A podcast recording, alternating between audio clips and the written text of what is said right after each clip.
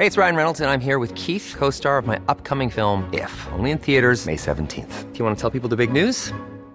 All right, I'll do it. Sign up now and you'll get unlimited for $15 a month in six months of Paramount Plus Essential Plan on us. Mintmobile.com slash switch. Upfront payment of $45 equivalent to $15 per month. Unlimited over 40 gigabytes per month. Face lower speeds. Videos at 480p. Active Mint customers by 531.24 get six months of Paramount Plus Essential Plan. Auto renews after six months. Offer ends May 31st, 2024. Separate Paramount Plus registration required. Terms and conditions apply if rated PG.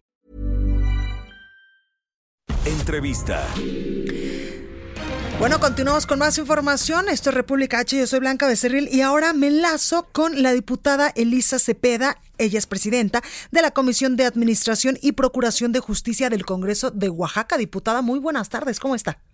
Buenas tardes, Blanca. Muy contenta de estar contigo y con tu auditorio. Gracias, diputada. Bueno, pues mucho se ha hablado en este espacio informativo y también eh, ha trascendido en noticias a nivel nacional el lamentable caso de María Elena, de esta saxofonista que lamentablemente pues fue agredida con ácido y por ello pues el Congreso de Oaxaca ha modificado el Código Penal estatal para aumentar penas contra quienes o quien ataque a mujeres con agentes químicos. ¿Verdad que sí, diputada? Cuéntenos es, de qué correcto.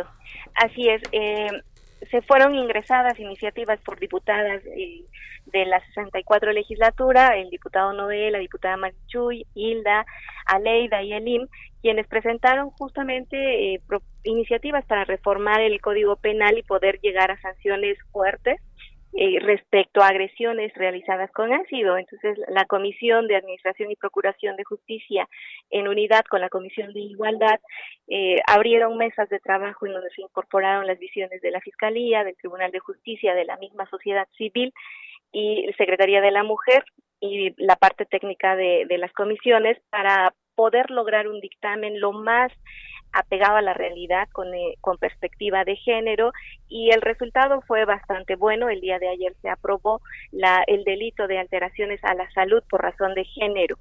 Eh, está contemplado, está previsto la adición de los artículos 412A y 412B del Código Penal de Oaxaca, que establecen que el autor material o intelectual de estas agresiones podrán alcanzar hasta 30 años de prisión, en el caso de que sea precisamente con agentes físicos, químicos o sustancias corrosivas. Pero además se cuidó que si hubiese estuviese bajo los supuestos de una relación de parentesco, afinidad, matrimonio, concubinato o noviazgo, la pena podrá incrementarse, será de entre 30 y 40 años de prisión.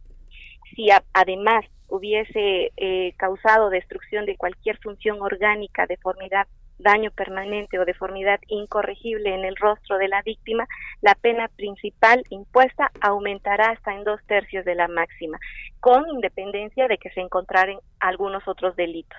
Exactamente realmente fue un, un esfuerzo grande por parte de la comisión lograr el, la dictaminación con esta perspectiva de género. Hubo muchas opiniones encontradas en lo legislado ya. eh, ha sido una gran, un gran avance el que se tiene. Eh, sí tenemos eh, pues desafortunadamente el dolor por profundo que compartimos por la agresión de María Elena Ríos y yo creo que esto logró también la sensibilización en diputados que conforman la comisión.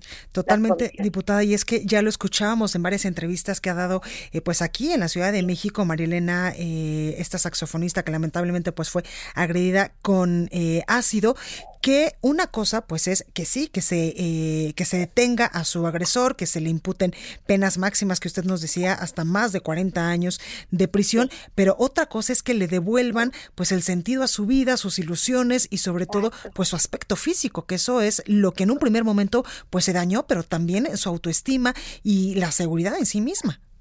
Sí, esas fueron eh, eh, situaciones que estuvieron analizándose, por eso se logró y se discutió ampliamente lograr la equiparación con el delito de feminicidio. Y esto abonó de, manera significativa para tener este resultado eh, con el objetivo de que quien infrinja eh, este delito a partir de la fecha de publicación pues será ya procesado bajo estos términos pero además lo que se pretende es también inhibir esta acción de agresores ¿no? Al, al, conocer que es una es un delito que se va a investigar y se va a sancionar de manera fuerte. Totalmente, diputada, y que este ejemplo que ustedes están poniendo hoy allá en el Congreso de Oaxaca, de esta iniciativa, de esto que ya se aprobó, pues también se haga a nivel eh, pues nacional.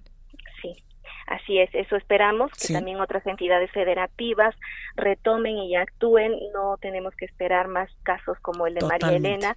Este, yo creo que también este marco legal ayuda para fortalecer la confianza que está muy mermada en las mujeres de acudir a denunciar. Totalmente. En hacemos el llamado para que lo hagan porque ya tenemos un marco legal, estamos a espera de la publicidad y también sirva este espacio para poder hacer el llamado al Ejecutivo de que se apresuren para poder tenerlo ya vigente.